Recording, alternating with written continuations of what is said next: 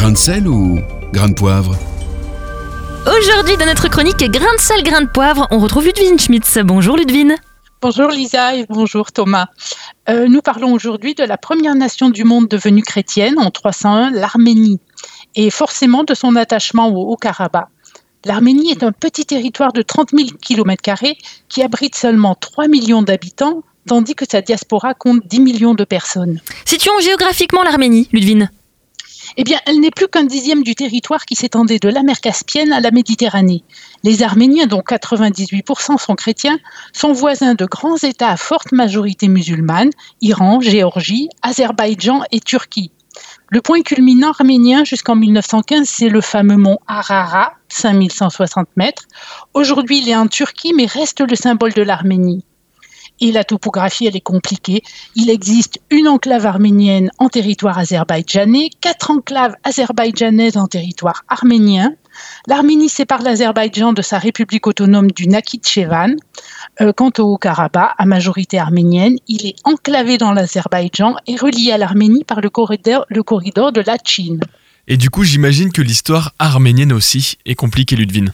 Euh, très Thomas. Les terres ancestrales ont connu une succession d'invasions byzantines, ottomanes, iraniennes, russes. Dès 1915, le gouvernement jeune turc organisa la déportation et le massacre d'environ 1 500 000 Arméniens de l'actuelle Turquie.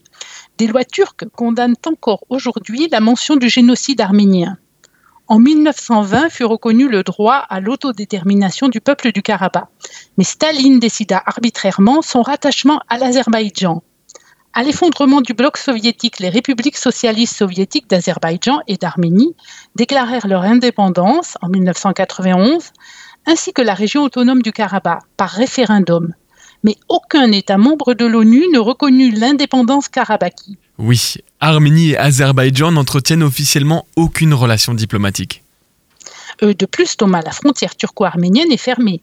L'Arménie subit depuis des années un blocus économique turc et azerbaïdjanais mais euh, en 2017, la population du Haut-Karabakh a approuvé massivement, devant 104 observateurs électoraux internationaux, une modification de sa constitution.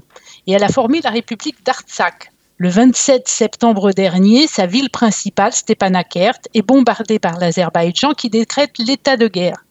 La République d'Artsakh déclare la loi martiale et la mobilisation générale, suivie dans la foulée par l'Arménie. Le rapport de force est inégal la Turquie envoie des mercenaires syriens dans la zone, ce, qui confirme, ce que confirme l'Observatoire syrien des droits de l'homme. Euh, début du mois, l'Arménie a rappelé son ambassadeur en Israël, pays censé vendre des armes à l'Azerbaïdjan. Et une note d'espoir dans ce conflit, Ludwine? Oui, Lisa, le groupe de Minsk, créé en 1992 pour résoudre le conflit du Haut-Karabakh, il est présidé par la Russie, la France et les États-Unis et propose le stationnement d'une opération internationale de maintien de la paix au Haut-Karabakh.